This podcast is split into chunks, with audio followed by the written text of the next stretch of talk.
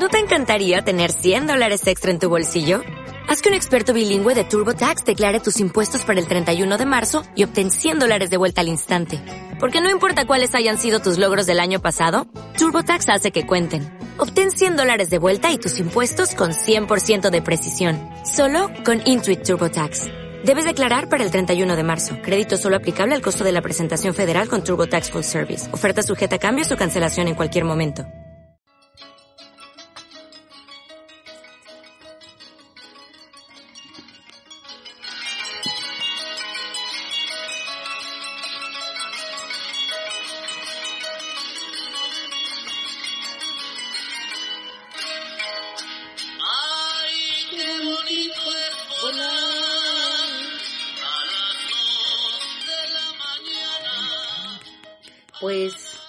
Con un gusto y con un placer inició, inicio hoy esta serie de grabaciones para el curso Desarrollo de Competencias Lingüísticas. Soy Noemí Aguilar Martínez y ah, va a ser un placer poder desarrollar estas charlas. Para iniciar quiero compartirles desde eh, lo profundo de mi corazón eh, que estoy con ustedes, que las quiero mucho. Eh, deseo que eh, aquellas que hayamos tenido la oportunidad de asumir riesgos y de salir adelante, pues es un placer que sigamos compartiendo la vida para tener todos los ánimos, salir adelante, decir que que bueno, estas son las cosas que nos ayudan a crecer y que aquí estamos, cuentan conmigo, les deseo mucha fortaleza para afrontar cosas difíciles que vengan y mucha fortaleza para poder salir de esta pandemia que nos ha afectado tristemente y, y no solo en lo local, no solo con la familia cercana, eh, ni siquiera con nuestra colonia y nuestro país, no, sino a nivel mundial. Y pues bueno, aquí estamos, mucho ánimo y a seguir, a salir adelante. Inicio este primer programa con una invitada especial. Eh, ¿Nos puedes decir, por favor, tu nombre? Ah, vale, yo soy Vianney Menagui, eh, vengo de España, Barcelona. Eh, pues he venido acá a esta preciosísima ciudad suya, tan maja, que que bueno, ahora en estos momentos para mí es como un hogar, pues he venido a, trabajar eh, sobre eh, literatura, sobre lingüística y bueno, estoy estudiando en la Facultad de Filosofía y Letras. Em, de la UNAM, ¿verdad? De la UNAM. Eh, la carrera de letras hispánicas que acabo de empezar la verdad es que soy un poco nueva en esto pero bueno apoyaré en lo que en lo que se pueda y en lo que sea necesario pues no, pues te, agradezco mucho y sobre todo que con todas estas complicaciones eh, te hayas dado la oportunidad de venir a este espacio y desde aquí eh, platicarnos. Bueno, la, la, lo primero que yo te pregunto es sobre, sobre lengua. Estamos hablando de lengua. ¿Tú qué puedes compartirnos? Sabemos que la lengua es un instrumento simbólico mediante el cual organizamos nuestro entorno.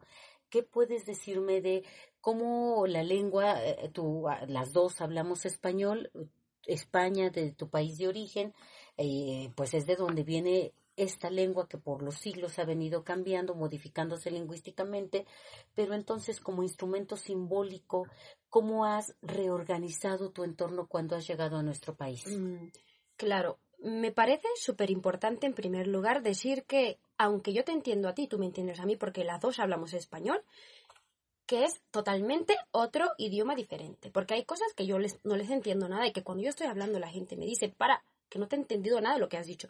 Y tengo que volver a decirlo. A veces también pienso que es como hablar, es como estar en otro, eh, en otro entorno completamente distinto. Eh, las personas con las que convivo, para empezar, tienen otra energía distinta a la que yo estoy eh, pues acostumbrada.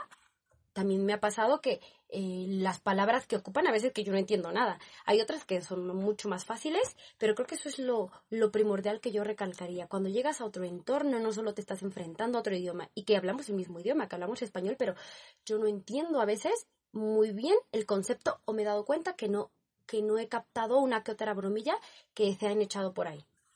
Sí, y entonces mira, aquí hay algo que puntualiza eh, en su libro Enseñar Lengua, eh, Casani, mm, Daniel Casani, Marta Luna, eh, ellas, ellos dicen que la lengua es un instrumento de comunicación humana que permite transmitirnos el mundo de afuera y el mundo de adentro.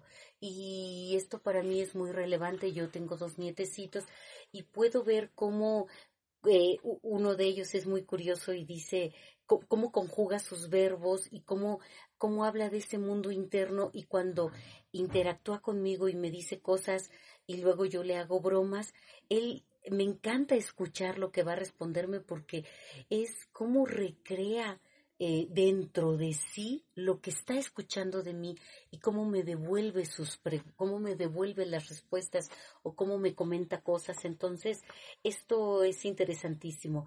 Nos permite la lengua transmitirnos el mundo de afuera y el mundo de adentro. Claro, me estoy completamente de acuerdo. Fíjate que he trabajado con niños eh, eh, pequeños que están en este proceso de la adquisición de la lengua hablada y es una de las, uno de los procesos y una de las cosas más complicadas y difíciles que el ser humano, al que el ser humano se enfrenta, sobre todo porque es algo social. Si tú le enseñas a un niño de, de un año a hablar eh, español, español latino, va a empezar a hablar como ustedes, que si le enseñas mi idioma, va a empezar, mi, mi lengua, eh, va a empezar a hablar con este, con nuestro particular forma de hablar este español.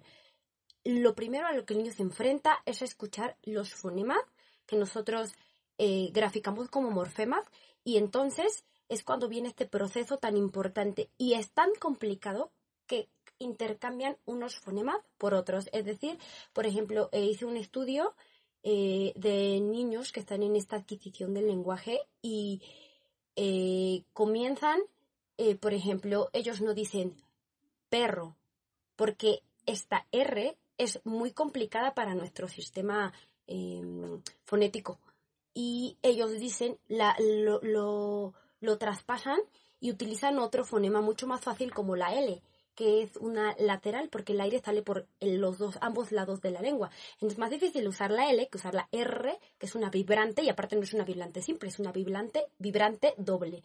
Entonces, eh, todo este proceso que ellos pasan, por ejemplo, tú, yo te digo a ti, trata de hacer una G eh, eh, francesa, que son los que Ah, hacen un sonido con la garganta bastante profundo y no vas a poder hacerla, pero ni porque quieras, porque eso se aprende cuando eres niño. Y cuando eres niño, entonces te aprendes a mover la lengua. Pídele a un gringo que te diga perro y va a decir perro, porque no sabe usar ese, este movimiento que se pone en el alveolo, que es esta parte de los dientes de enfrente por dentro, en el, en el paladar, y entonces no sale la vibrante doble, sale la vibrante simple, que es la que están acostumbrados a hacer. Este proceso súmale a este proceso complicado que es meramente físico, el proceso de me estoy conociendo y no sé quién soy, estoy en este nuevo mundo y me quiero comunicar con el otro y decirle que yo quiero ese juguete azul y que me ha pasado el amarillo y entonces no sé cómo expresar. Y por eso es muy común que lo expresen con el cuerpo y que por eso ves al niño chillando todo el tiempo. Sí, qué curioso. Yo me acordé ahorita de mi nietecita de cinco años que dice, gracias abuelita, gracias, ¿no? Estas letras que no le salen y, y estas formas de conjugar que yo digo, no tengo ganas de que las mejore, no voy viendo cómo mientras más, eh, mientras más amplían sus formas de comunicación, sus, eh, sus pensamientos, mientras los pueden expresar y escuchan los pensamientos de otros, ellos mejoran y aumentan y, y amplían el lenguaje, amplían el léxico y amplían las formas de transmitir sus pensamientos. Son mucho más profundas y son más simbólicas. Es admirable ver este simbolismo que, que los niños van haciendo. También dice Casani, Marta Luna y Gloria Sanz que el lenguaje es un instrumento con que organizamos el pensamiento. Y esta parte me parece fundamental porque yo me doy cuenta cuando estoy molesta, eh, si tengo la, la posibilidad de hablar con alguien que puede dialogar, que puede escuchar, que puede eh, con paciencia eh, comprender qué está sucediendo conmigo, entonces me regresa información. Esta información que, que yo primero eh, como emisor doy y luego el que escucha, la otra parte que escucha y también eh, a su vez en su interior, en su pensamiento, la trabaja, me la regresa convertida en lenguaje y, ahí viene su historia, su cultura, sus creencias, sus valores, me regresa algo y entonces yo lo escucho, lo integro a lo que tengo y reorganizo el pensamiento. Yo puedo decir, eh, em, empezar diciendo, mm, acabo de ver una película, ya ya no recuerdo el nombre, pero eh, muy interesante de un padre y una madre que van a ver a su hija llega, que por cierto es española la película, llega, bueno, creo que es española, no sé si la, la ubicas, ahorita que te cuente la, eh, brevemente de qué trata eh, el argumento. Ellos llegan a visitar a la hija y eh, ellos son, ellos discriminan, ¿no? Son muy sexistas y son racistas, entonces resulta que la hija está casado con un indio de, de, piel muy oscura y tienen un hermoso hijo con también la piel oscura, pero además eh, la, la hija a la que llegan a visitar, bueno, no es ella nada más, son dos hijas, y la segunda hija está casada con una mujer y son lesbianas. Entonces, bueno, imagínate lo que se arma, pero cuando, y ellos dicen definitivamente que no podemos estar, esto es pecado, se retiran, se descompone el remolque en el que vienen y eso da la oportunidad de que pasen los nietos, porque además las, las, las esposas eh, han adoptado un hijo, entonces, bueno, es para los papás, pues esto es el acabose, ¿no? Es parte de una diversidad social, cultural, valoral que ellos no pueden admitir y finalmente se integran aceptan a, a ambos, a, la esposa de una hija y aceptan al esposo de otra raza, de otra religión, de la otra hija, aceptan a los nietos, un nieto de color y un nieto adoptado y esto se logra gracias a esta eh, construcción que se hace con el lenguaje y esta reorganización, esta organización del pensamiento. Eh, ¿Hay algo que quieras eh, complementar, aumentar con respecto de esto? Eh, sí, eh, me parece que en definitiva la lengua y todas sus presentaciones y manifestaciones es sumamente importante para los seres humanos. Que por ella se pueden comunicar, eh, que por ella, que por falta de ella puede pasar esto que tú me dices, y que y que precisamente es tan importante poder eh, entablar diálogo con alguien más, eh, platicar, conversar, dialogar, que si no hay este diálogo, no hay nada, porque que las relaciones entre las personas básicamente es eso, que puedes tener una relación preciosísima con alguien eh, que sea muy maja, todo lo que tú quieras, pero que si tú no tienes esa comunicación tan precisa con esa persona, que le puedas externar lo que tú piensas, lo que tú sientes, no van a poder llegar a ningún lado, porque es uno de los principales factores para que pueda existir eh, toda una relación. Una relación, eh, porque el diálogo y la conversación y la lengua se representa y se da y, se recibe en diferentísimos e innumerables eh, medios que si no hablas yo te puedo ver, que si no ves, yo te puedo oír, que si no, eh, realmente hay muchos medios para que nosotros podamos comunicarnos y, y traspasarnos toda la información que es necesaria y que aparte no solo es lengua, sino es sociedad y es cultura. Sí, cuando tú comentas esto me haces recordar, yo tengo, eh, nosotras somos cinco mujeres y un varón hermano, él vive en Estados Unidos, está casado con, con Lisette, que ella es neoyorquina, y él dice, yo me doy cuenta que empiezo a hablar con Liz en inglés. Pero cuando estoy hablando de mis emociones y de, o, de, lo que llevo dentro y le quiero decir y le quiero explicar, cuando me doy cuenta ya estoy hablando en español. Cuando tengo que hablar de las cosas muy profundas, de mis pensamientos, de mis emociones, me paso al español y me doy cuenta con ella, está hablando conmigo español y cuando, cuando está enojada, cuando me quiere decir así cosas como muy profundas, ella empieza a hablar en inglés porque efectivamente eh, la lengua, el aprendizaje de la lengua supone analizar el mundo en que vivimos y participar para él. El aprendizaje de la lengua nos da seguridad, nos permite la comunicación, nos permite ampliar las relaciones, nos permite la participación. Algo importantísimo, y con esto quisiera terminar esta breve charla, esta invitación que, que te hice para venir a este espacio, que la construcción del lenguaje es el resultado de acciones e influencias de la familia, la escuela y la sociedad, ¿no? Y esto es básico. Yo creo que tú ahorita estás eh, en esta visita que haces a, nuestro país y que bueno, será sería es seguramente muy interesante este poder conocer todo lo que estás viviendo con esta pandemia y que si regresas y que si te vas y qué seguridad te está otorgando aquí, qué seguridad, eh, qué, qué exigencias hacen en tu país, pero es, esta construcción del lenguaje precisamente está influenciado por familia, por escuela, por sociedad y hay una intencionalidad detrás de todo esto, ¿no? Entonces, bueno, pues ya casi para cerrar tu visita, tu, tu participación con nosotros, no sé si quieras como, eh, comentar algo a partir de esto. Eh, me encantaría a, mí tener aquí mis, mis apuntes para comentar una cosa importantísima que me parece imprescindible. Hay varios círculos y que eso se los voy a deber. Una disculpa, chicas, pero eh, no tengo aquí mis apuntes y la verdad es que me he vuelto, bueno, se me ha tirado un poco eso, pero eh, lo que creo es que hay varios círculos. Empezamos con el más íntimo y, y es cómo hablas tú, cómo te hablas tú a ti misma, porque no es lo mismo cómo te hablas tú a ti misma que cómo le hablas a tu mamá, que cómo le hablas a tu hermana. Completamente distinto. Eh, cómo le hablas a tu familia, pero no a tu familia la que vive allá hasta otro lado del mundo, no, a tu familia la que tienes aquí cerquita y con quien siempre sales, platicas, hablas, te reúnes para lo que tú quieras.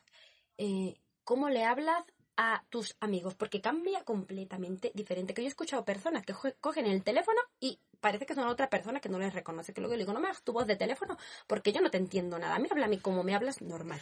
Entonces, ese es otro tipo de lenguaje y todo, cada uno de estos, que se los prometo que se los voy a traer, se los voy a, eh, le voy a pasar a la maestra Noemí para que se los comparta, tiene su nombre y están clasificados precisamente porque habla de esto que habla ella, que es la sociedad, que es el círculo eh, íntimo y que es lo personal.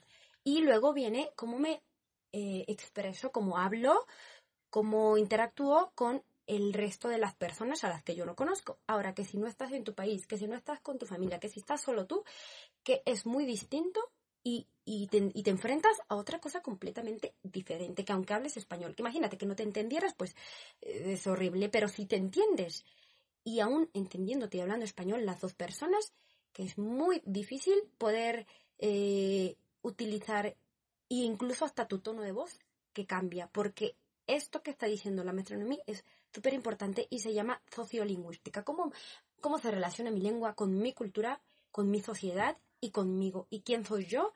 Y cómo lo externo a través de la lengua. Eh, bueno, yo no quisiera dejarte solo. Fíjate que estás mencionando esto, este, Vianey, y mira, en esta cuestión del desarrollo del lenguaje, los niños negocian procedimientos y significados más allá de dominar el código, es decir, eh, cuando nuestros chiquitos están aprendiendo a decir palabras y que sin nosotros darnos cuenta la maravilla de la construcción del lenguaje que hacen en este dominar el código, no están dominando el código, están negociando procedimientos y significados. ¿Cómo eh, porque hay algunos niños que son más dulces, porque hay unos que hacen berrinches, porque hay algunos que no tienen que hablar, nada más levantan la mano y dicen a, a, u, a, y entonces se voltea la mamá y te dice, ¿ya viste qué bonito me dijo? Y bueno, dicen todo el lenguaje. Claro, eso es preciosísimo. Déjame comentarte una cosa, que tú vas con un niño de tres años y que le preguntas al escuincle lo que tú quieras y nadie le entendió nada. Viene la mamá como traductor, que parece que tiene un diccionario de niño de cuatro años, mamá de 26, de lo que sea, y entonces te dice todo como si fuera mágico. ¿Por qué? Porque el niño ha desarrollado un lenguaje que como pasa en las 24 horas del día con la madre, pues es claro que le va a entender, es claro que hay un lenguaje eh, y, ya decodificado por ambos y que ambos entienden. Entonces el niño, la madre puede decir, ah, claro, que dice que tiene hambre y tú no entendiste, pero ni que tenía frío ni nada, no entendiste nada. Es por este, es por este, eh, esta adquisición del lenguaje es no solo social, sino es, eh, aparte de ser un proceso muy complejo, es algo que, eh, que requiere de este acompañamiento, porque sin esta persona, sin este mediador, no podría darse con el mundo externo. Eso es muy importante. Sí, y, y, entonces estoy pensando que no es el tema que nos refiere, pero bueno, es que estás abarcando muchas cosas importantes para mí. Es que el, la lengua tiene dimensiones.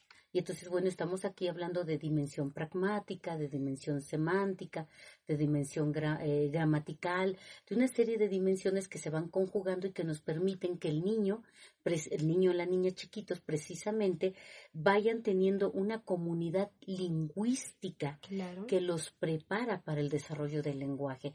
Cuando la mamá le dice al niño, esto a mí me cae muy en gracia, yo recuerdo mucho a mis, a mis pequeñitas, este yo, mi gugu, mi, ay, mi nenita, mi pechocha, ay, pero qué bonitos ojitos, ¿no? Eso no hace que el niño no hable, vaya a aprender a hablar bien, pero esta, e, este encuentro, esta forma de relacionarlos, de relacionarnos, ya está así, y, y, bueno, luego viene el papá y viene la abuela y el abuelo y los tíos y el pequeñito se enfrenta a la pequeña comunidad lingüística de su familia que tiene códigos especiales que se comunican no solo a través de esta lengua, de, esta, de estos códigos que se emiten, que son convencionales, eh, eh, empieza eh, a relacionarse a través de quién me protege, quién me cuida, con quién sí me llevo, prefiero jugar con tal persona, prefiero no jugar con esta persona, ese tío no, lo, no me le acerco porque ya sé que me espanta y me grita. Entonces, empiezan, e, e, esta comunidad lingüística empieza a darle al niño elementos para un prelenguaje que a él le permita satisfacer necesidades. Y los niños empiezan a aprender la lengua porque empiezan a entender que hay intenciones en la comunicación, que hay condicionamientos del desarrollo cultural que van a marcar el uso de la lengua eh, para qué se van a comunicar, qué quieren comunicar. En estas comunidades donde el, niño no es visto, no es eh, atendido, no tiene nada importante que decir, no se le da un lugar y entonces el niño aprende a callar y a no participar. Pero cuando el chiquito sabe, la chiquita sabe que le están haciendo caso, no importa que diga lo que diga, él con sonidos, con gemidos, con gestos, hace para hacerse presente, ¿no? Eh, no sé si sobre esto quisieras marcar algo y en verdad que ya con esto, este, ahora sí en verdad me, ya, ya, ya voy cerrando esta parte del el lenguaje oral. Mm, eh, por último eh, me gustaría compartir algo rápido que he trabajado en un proyecto utilizamos un programa llamado, PRAT en donde se ve el espectrograma, que si el sonido no se puede ver, a que sí se puede ver y en el espectrograma se ve. Ves las Fs, ves las Fs, ves, porque es un espectrograma que te marca las fricativas, las africadas y todo tipo de fonema eh, que existe en el mundo. Entonces, eh, trabajamos con niños de 3 años en adquisición del lenguaje y los niños que van a guardería o que han salido de su casa tienen una capacidad increíble para no trasladar un fonema por otro y decir bien perro. Que los niños que se han quedado con su mamá en tu casa, que les ha leído el cuento, que les ha cantado y les ha jugado, les cuesta menos trabajo esta eh, adquisición sin tanto, sin tanto eh, préstamo, ¿no? Traslado de que uso esta por esta otra. Y los niños que no han tenido este acercamiento les cuesta eh, son niños que cuando entran al preescolar son de los que dices, pero ese pibito no habla ni nada, o sea, no habla pero ni tantito. ¿Por qué? Porque no ha tenido este acercamiento. Es muy importante esto que mencionas de tener eh, un acercamiento, uno con papá o mamá, que te permita, que le permita al hijo, porque él le permite, que le permita al hijo desarrollar este lenguaje y no darle todo lo que le pide nomás porque se lo pido, lo señaló. Uno, Dos, que la familia eh, se relacione con el niño. Y tres, que el niño salga al, exterior, porque el entorno primero que tiene es, eh, digo, el, contacto primero que tiene es con la maestra, que sí con el compañerito, y entonces se dio cuenta que no se entiende con el compañerito y que tiene que hacer algo para entenderse con el compañerito, porque si no, ¿cómo le va a decir que quiere ser su amigo? Eso es muy importante y entonces empieza este eh, proceso de adquirir palabras, de adquirir frases, formas de pedir las cosas y, todo es un, bueno, es todo un rollo, ¿no? Esto de eh, cómo voy a pedirle algo a la maestra porque la maestra no me pasa las cosas como me las pasa mi mamá, que yo le digo a mamá, ah, le señalo eso y ya está en mis manos. le digo a la maestra que no me hizo ni caso, ni ha volteado a verme. Entonces tengo que hablarle a la maestra y decirle, maestra, y que si no me sale maestra, pues hasta que me salga, porque no va a voltear, que si le digo maestra y a lo mejor no volteó, pues ya, ya fue. Eh, eso es, este proceso es importantísimo, esto que tú mencionas, y bueno, es lo último, ¿no? Esto que, eh, cómo el niño, eh, cómo le facilitamos o le dificultamos al niño esta adquisición del lenguaje oral. Pues en verdad muchas gracias. Eh, parte de los contenidos de nuestro curso inician precisamente y es, muy complicado esto que yo te agradezco mucho porque de una manera muy clara y para mí muy, eh, muy amena me, me estás permitiendo poder compartir con las estudiantes que la lengua es parte de la cultura y de la sociedad. Hay autores que dicen que lengua es sinónimo de, de cultura, por la construcción que se hace a partir del proceso histórico y de la necesidad que hay de convivir con el otro. Y luego, de una manera tan agradable, mm, me permites acercar a, las compañeras, que bueno, eh, eh, espero que no sea en mi, en mi ilusión, pero que ellas puedan ir comprendiendo cómo hay una, hay una construcción de códigos lingüísticos que inician en casa. Y si yo como educadora no comprendo cómo el niño viene, imagínate, cada pequeñito, así la mamá tenga tres hijos, tenga dos, cada pequeñito, eh, esa mamá está construyendo códigos lingüísticos con cada uno de sus hijos. Y luego eh, uno de esos chiquitos de 30 diferentes hogares llegan a mi aula, tengo 30 códigos diferentes junto con el mío. Y ahora yo, no como la mamá, porque en la profesión del ser docente, del ser educadora, eh, profesional, una mujer que se ha preparado, que está estudiando muchos años en, en, en, una normal, en educación superior, que se está teniendo que leer y tratando de comprender muchos, muchas nuevas formas de mirar a este pequeñito que le llega al salón, entonces ella ahora empieza a construir un código lingüístico común con estos 30 niños que traen su propio código de casa, tiene que construir uno en el aula, en donde puedan comunicarse entre todos. Y cómo hacer que, esta, que, que, las, las compañeras estudiantes puedan comprender que van a llegar y que se van entonces a enfrentar a esta diversidad no lingüística nada más, a esta diversidad cultural, a esta diversidad histórica, que hace una integración de hablante, cultura y sociedad. ¿Y qué debo hacer yo, educadora, para poder pensar en cuántas posibilidades de actividades debo proponer para que estos chiquitos puedan hacer compatible el código que traen de casa, que yo no los tenga que discriminar porque o no pronuncian una letra o eh, tienen una manera de pensar que está relacionada con cómo está pensando su papá y su mamá en casa, que eh, puedan expresarse libremente, que nadie se burle de ellos. Imagina cuántos chiquitos eh, escuchan en su casa un lenguaje muy reducido.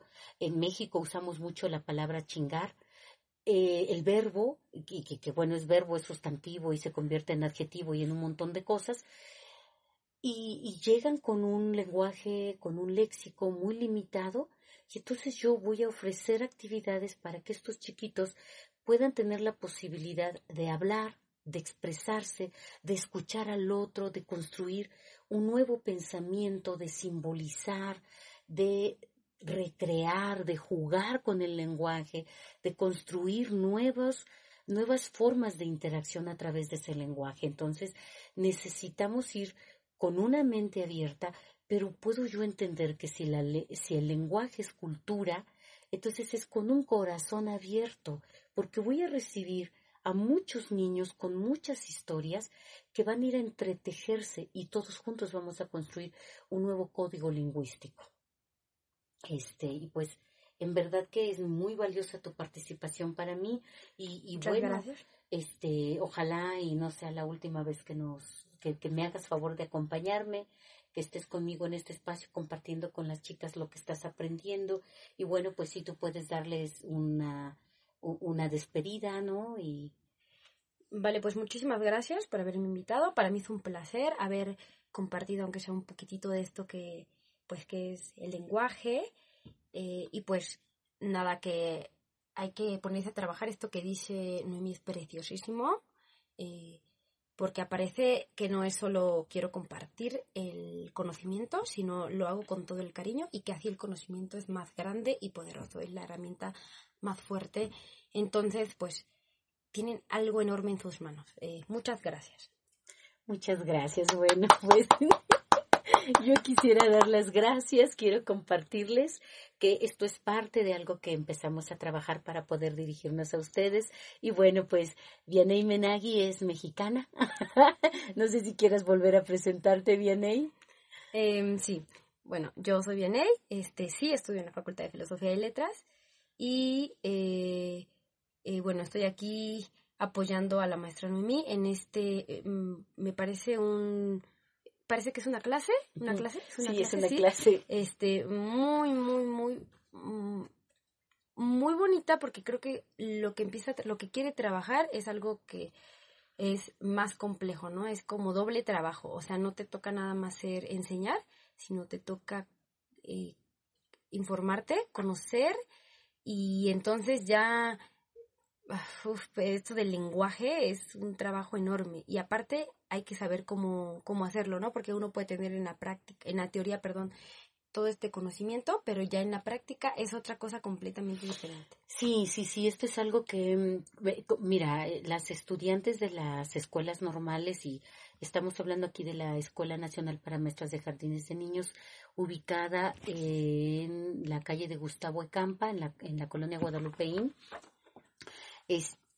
Estas chicas están ahorita, estamos en cuarto semestre de la licenciatura en educación preescolar y ellas, junto con todas las compañeras desde primero hasta octavo semestre, tienen una doble tarea. Por un lado, ellas necesitan hacer la construcción eh, y eh, del de lo que es la lengua y que esa es otra de las cuestiones que dice mm, este mm, muchos autores pero ahorita estábamos hablando de eh, Casani, y Casani dice que la lengua es objeto de estudio en sí misma. Entonces eso es lo que estoy tratando de hacer con esta, quiero tratar de hacer con esta serie de programas que se van a, que voy a grabar.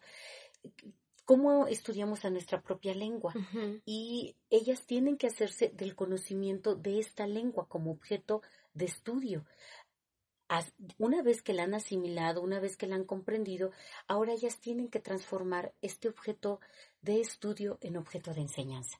Porque no van a llegar con los niños y a decir esto que tú y yo nos divertimos. Bueno, yo la verdad es que me, divertí mucho contigo ahorita, que haces muy bien de española. Me, este, me divertí muchísimo contigo, pero no vas a llegar a decirle al niño todas estas cosas, ¿no? Con él hay que llegar a jugar, a eh, hacer prácticas sociales de lenguaje. Ah, vamos a jugar a que tú tienes un teléfono celular, yo tengo otro teléfono, y a quién le hablas y cómo hablas y qué le dirías. Ah, pero es que esta llamada es una llamada importante porque le vamos a hablar al director del zoológico para que nos reciba y nos permita y nos dé un espectáculo especial. ¿Cómo le hablaríamos, no? Entonces, ¿cómo hacer prácticas sociales con los niños y cómo hacer muchas actividades? Y entonces esto es un poquito un recordatorio y ahora sí, este, no es que las estábamos vacilando a las chicas, pero bueno, eh, entonces, bueno, una disculpa, no crean que las estábamos vacilando, es pues para hacer más ameno esto, ¿no? Yo, ya nos falta muy poquito para terminar esta primer sesión. Quiero leerles que la lengua, como sistema convencional de signos que sirve para la comunicación y la relación interpersonal y social, vinculada estrecha, está vinculada estrechamente a su contexto es decir, la lengua también nos permite mostrar la diversidad. Y para esto quiero mencionarles que eh, entramos aquí en otro tema, que es el tema de las variantes sociolingüísticas. En estas variantes sociolingüísticas resulta que tenemos variedades dialectales. Eh, estas variedades dialectales, ¿qué son? ¿Qué son los dialectos? Los dialectos tienen que ver con el origen de los usuarios y este origen de los usuarios es de tres tipos, geográficas, históricas o generacionales y sociales. Vamos a ver el primero. Eh, por dialecto geográfico. No sé, Vianey, tú que eres muy buena en esto de las lenguas, si tú me quisieras hablar un poquito como yucateca, o a lo mejor como argentina, este, o, o nos quisieras, me, decías hace un rato de qué palabras usamos nosotras y qué palabras usan otros, dependiendo de su origen, dónde geográficamente nacieron. Sí, sí, porque una lengua es precisamente toda esta carga cultural eh, eh, del pueblo recargada en una en una palabra, ¿no? Entonces tú puedes entender muy claramente y, eso no se da, eh, o sea, no tienes que irte a España para poder ver la diferencia, simplemente vas a otro estado y es otra otra cosa completamente distinta que aunque en nuestro idioma pues es el mismo y nos entendemos muy bien, cambia completamente cambia completamente algunas palabras o la forma o incluso la visión que se tiene sobre algunas palabras. No recuerdo en algún viaje que decía, este, no se vaya por allá porque está muy sólido. Y está así como muy sólido, ¿a qué se no, no, no entendíamos, entonces, eh, no, que... Muy recto, muy duro. Ajá, yo dije muy duro, algo, ¿no? Así, ¿a qué se refiere? ¿La carretera o cómo? Y, y ya después, eh, no recuerdo a quién le preguntamos, y dice, ah, muy solo, pues, o sea, que está solo, ¿no?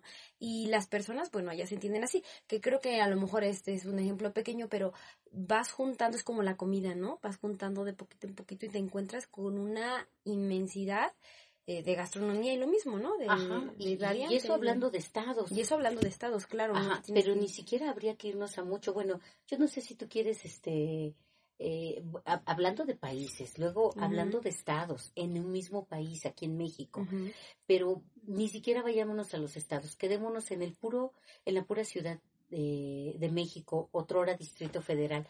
Y eh, cómo habla un tepiteño cómo habla una niña fresa, sí. eh, cómo habla eh, un... Que, que dime algún ejemplo. Eh, mm, pues, que, bueno, las personas que conocemos vulgarmente como nacos, ¿no? Que podría ser esta parte de a lo mejor el tepiteño y cómo cambian incluso hasta algunas palabras.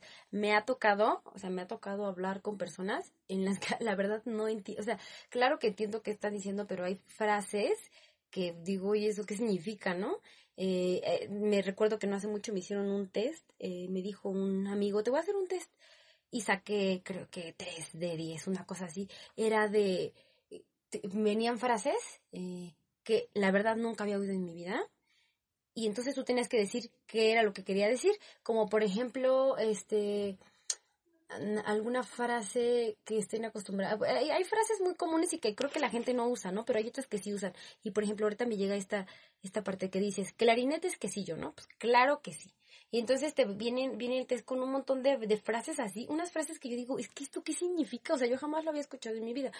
Y pues resulta que sí, significa eh, tan clarito como esto. Y dices, ah, bueno, yo no lo sabía, ¿no? Entonces yo reprobé el test, pero bueno, tiene que ver con esto, que incluso ni siquiera los dos hablamos español, los dos, los dos somos del Distrito Federal y yo no puedo entender eso porque la verdad es que no es, no es el ambiente en el que me desarrollé ni en el que crecí, ¿no? Y entonces estás relacionando dos cosas aquí muy importantes. Por un lado, donde nací, pero también dentro de lo social, aun cuando muchos pudimos haber nacido acá en, el, en la Ciudad de México, de una colonia a otra, por lo social, usamos lenguajes diferentes. Yo no sé si tú pudieras ayudarme a buscar en, el internet esto de Tacubaya, vaya, vaya Tacubaya, ah, que yo es geográficamente, eh, yo, bueno, por ejemplo, yo nací en Tlatelolco, y mm, qué tan lejos puede estar Tlatelolco de Tacubaya. O yo vivo ahorita, mm, eh, estamos ubicadas en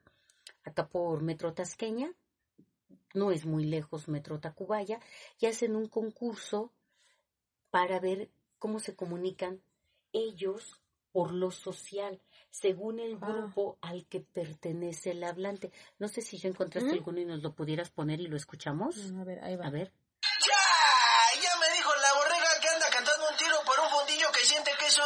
ajaraja, la baraja y traca, traca, la matraca. Le van a llover mazapanazos, soplamocos y Vamos a ver a quién le chilla más la ardilla o le apesta más la jerga. Pues que pato, mamá, cuacuá. No se sienta bien canera, mi ramera. No mame que está encaja el diente. Me saca saca de onda que por una ruca tiene la Barbie. No me chingue, mijo, si hay más culo. Entonces, o sea, es genial cómo hablan. Y esto tiene que ver no solo por el origen, sino también por el grupo social con el que yo me relaciono. A mí me parece gente muy creativa que tiene, eh, y, que bueno, aquí nos metemos con algo que se llama, mm. que vamos a ver un poquito más adelante, que es el argot. Y bueno, hablábamos de estas varia, eh, variedades dialectales o dialectos que uno dice, es que habla un dialecto y está ahí porque habla zapoteco. No, no, no, esa es una lengua. Hablamos de variedades dialectales porque son formas diferentes que dependen del origen, que es o geográfico o social, como esto que veíamos de Tacubaya, o eh, históricos o generacionales. El histórico generacional tiene que ver con los rasgos que dependen de la época o de la edad del hablante. Voy a, si tú me permites, eh, cómo hablaría, eh, quiero traer a una personita, pero cómo hablaría un, un mexicano de hace tres siglos. ¿Qué tipo de español estaría usando? No sé si quisieras dar históricamente algunos ejemplos en lo que voy a traer a, a mi pequeña. Sí. Em, en definitiva, como, como mencionamos ya, esta parte de lo social, de lo cultural, creo que nuestra lengua está viva. Bueno, eso no lo creo, eso, eso, eso es así, porque así es. Nuestra lengua está viva y no podemos, va, va cambiando constantemente por todo, todo, todo. Este, las palabras incluso han ido cambiando. Yo creo que a lo mejor hay cosas que no podríamos comprender y esto, bueno, lo trata la sociolingüística, eh, lo tratan varias ramas de la lingüística que, que refieren a esto que está hablando la maestra Noemí. Una lengua eh, va cambiando conforme va pasando el tiempo. ¿Por qué? Precisamente por esta, eh, eh, esta forma de hablar, esta reproducción de, de, la oralidad como la conocemos. Los cambios históricos. Los cambios históricos, claro, y se dan cambios muy grandes y muy fuertes, que esto va pasando con uy, el paso de muchos años, no es de un día para otro, ¿no? Y entonces pasamos de mujer a mujer, pasamos de hay infinidad de, de, palabras. Yo creo que nosotros si buscáramos la etimología, si nosotros buscáramos, bueno, el origen de estas palabras, sería completamente, bueno, yo creo que hasta diríamos, wow, no sabía eso, no me imaginaba, ¿no? Por ejemplo, los, en Michoacán, los... Eh, no sé, ¿te refieres a los eh, grupos étnicos? Sí, los grupos étnicos que pues no sé, los bucholes o, o, ¿qué, quieres referir, perdón. Hay dos, perdón, hay dos, hay dos, es, son dos lenguas de Michoacán que es exactamente la mm. misma, pero se tiene estos dos nombres, es que se me fue, perdón, pero se tiene estos dos nombres, ¿por qué? Porque cuando llegan los españoles, eh, se empiezan a casar eh, con las mujeres de los, pues de, de nuestros nativos, de nuestros indígenas, empiezan a casar con ellas y entonces unos hablan la lengua española, otros hablan este la lengua indígena y empieza a haber este pues este traspaso, este todo, ¿no? De palabras de, de una lengua y de otra. Y entonces se queda el nombre el yerno, me parece que es yerno es que se me fue el nombre. Bueno, eh, se, se, encuentran con esta, mm, con esta palabra y entonces se le, eso se le llaman a las lenguas de, pero no, sí es Michoacán, lenguas de Michoacán, ah, lenguas indígenas de Michoacán. Y entonces, este, mm, cuando ellos empiezan a, nos queda a nosotros como es esta palabra que sería la dame tres segundos. Sí, tú, tú búscale aquí mientras eh, tú vas buscando lo que, lo que nos quieres compartir. Decir que se me durmió la nieta. Entonces ella estaba muy lista porque dijo, sí, abuelita, yo voy a recitar. Eh, ella quería recitar la guacamaya. Y entonces si yo lógicamente si ella no se hubiese dormido, pero ya es bastante noche, entonces y estuviera aquí, eh, los purépechas, eh, ella estuviera aquí recitando la, el poema, su vocecita, su tono, sus formas de hablar, sus formas de relacionar, de, de uso de la lengua, pues son muy diferentes. Entonces, ella está usando un dialecto todos los niños en el jardín de niños usan un dialecto diferente al que usamos nosotras las maestras, por ejemplo, ¿no? Y bueno, entonces eh, pasamos a otro tipo de variantes. Tenemos dos variantes. Las variantes dialectales por origen eh, geográfico, históricas o generacionales y sociales. Y pasamos a la siguiente, que es las variedades funcionales o registros. Y entonces aquí en los registros, estos registros tienen que ver con cómo aprendemos a usarlos en espacios específicos, si es por tema, eh, si estamos hablando del oral o si estamos hablando del escrito, qué intención tenemos, si queremos conversar, si queremos informar, si queremos divertir, y por la formalidad, ¿no? Eh, hay una variedad entonces que es estándar. Esta es la variedad que yo estoy ocupando en este momento, y con la intención de favorecer la relación y la comunicación entre hablantes diversos. Imagínense que yo yo tuviera la capacidad que me encantaría de hablar de este los de Tacubaya y dirían que sea que está diciendo la maestra, ¿no? O cómo está hablando o que yo hablara con ustedes aquí como si estuviera yo en una charla colonial eh, este coloquial con una amiga a la que hace mucho no veo. Por supuesto que no estoy haciendo uso de ese lenguaje, estoy haciendo de, uso de una variedad para tratar de eh, que mis registros sean muy similares a los que ustedes van teniendo. Entonces, bueno, tú querías regresar a lo de los purépechas, eran la, lengua, la purépecha. Sí, sí, bueno, eso, ¿no? Que, perdón, terminan eh, nombrándose así precisamente por esto, significa yerno y por eso terminan nombrándolos así. Entonces decían, él es un, este, purépecha. Es, es, mi mm. yerno, no sabía, no, nunca pudieron entender el significado de esa palabra y bueno, existe esta variante. Van haciendo ellos, fueron construyendo sus propios códigos lingüísticos. Sí, bueno, pues terminamos esta sesión. Les vamos a, hemos grabado, me ayudaron a grabar una leyenda. Y esta primera sesión le he puesto precisamente la leyenda del lenguaje, porque si ustedes bien saben, las leyendas son estas historias que tuvieron un origen que fue real en algún momento, pero que con el paso del tiempo les venimos agregando y agregando y agregando cosas. Algunas leyendas que tú recuerdes de tu infancia, esas que mm. oíste. Ah, una que se llama, porque bueno, de la ciudad de Oaxaca, el callejón de... La calle de Olmedo. La calle de Olmedo, sí, es la calle de Olmedo.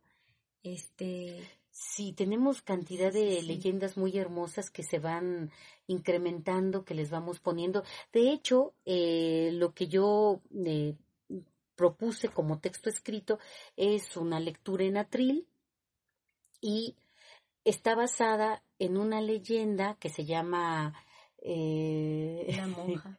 la monja de la catedral. La monja de la catedral. Así se llama, la encontré en internet eh, si ustedes la buscan, son, serán exagerando unos ocho renglones. Así, está chiquititita, es una cositita de nada.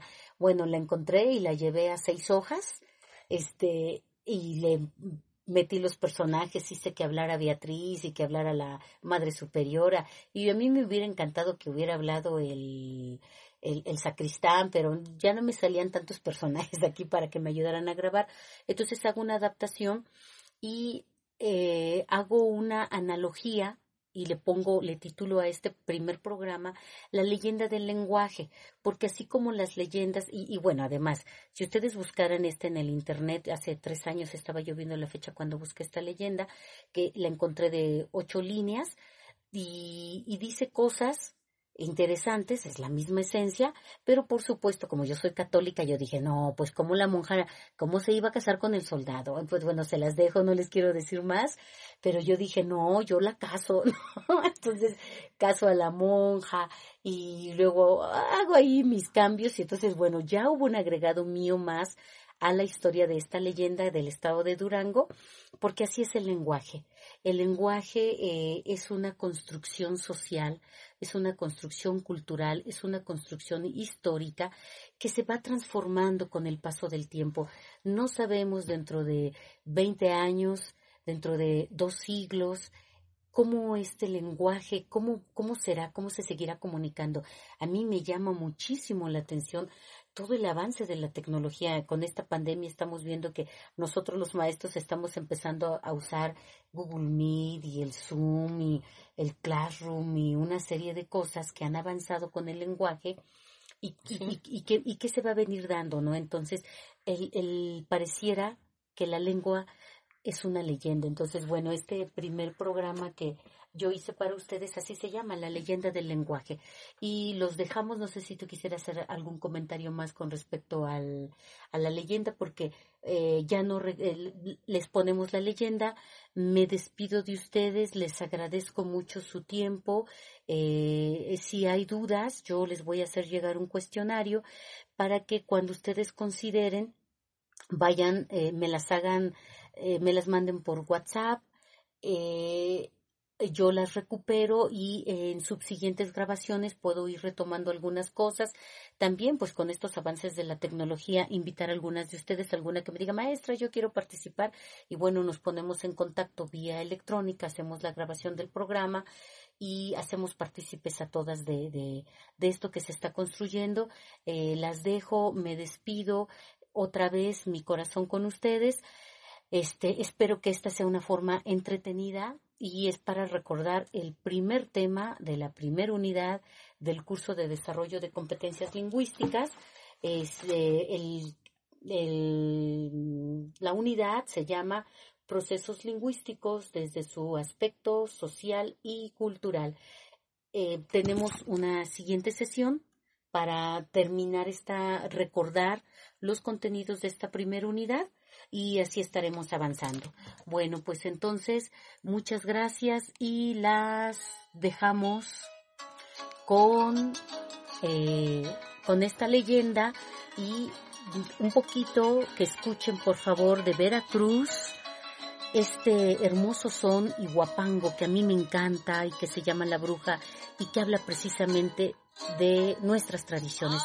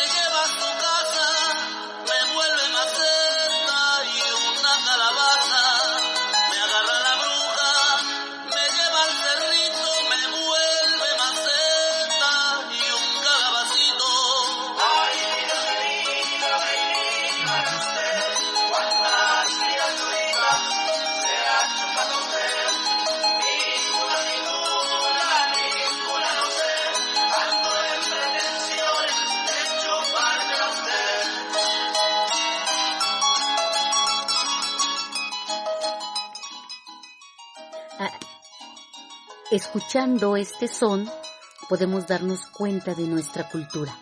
El lenguaje de la canción es parte de nuestras creencias.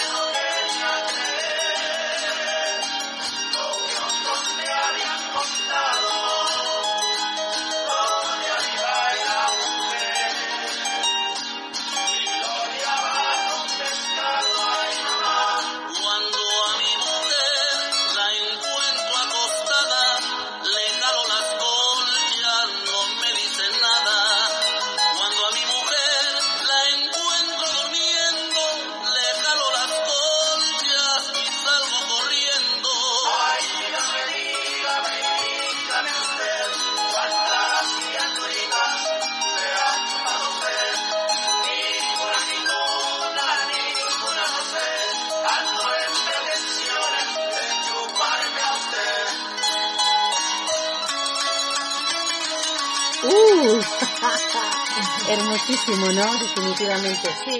Nuestra lengua presente ahí. Claro. Nuestra lengua, nuestra jerga, nuestra cultura.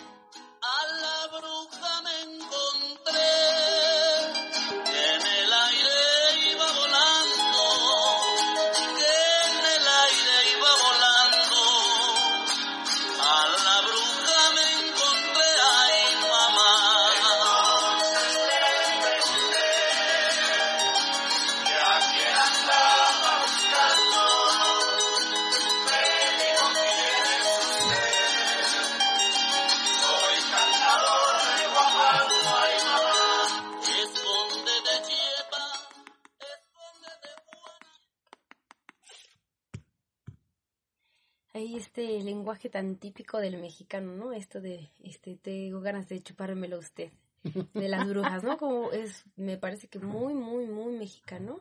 Y a mí en lo personal me encanta, me encanta este guapango. Este, muchas gracias chicas, les mando un saludo, un beso y bueno, espero que eh, les haya compartido aunque sea un poquito de, No, de- pues de la, de la lengua. muchas gracias, Vianey Menagui. Eh, estamos en contacto y las dejamos con la leyenda. Disfrútenla, por favor. Un beso. Gracias, adiós.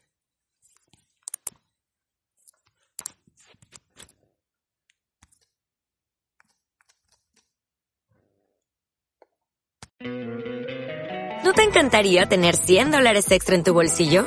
Haz que un experto bilingüe de TurboTax declare tus impuestos para el 31 de marzo y obtén 100 dólares de vuelta al instante.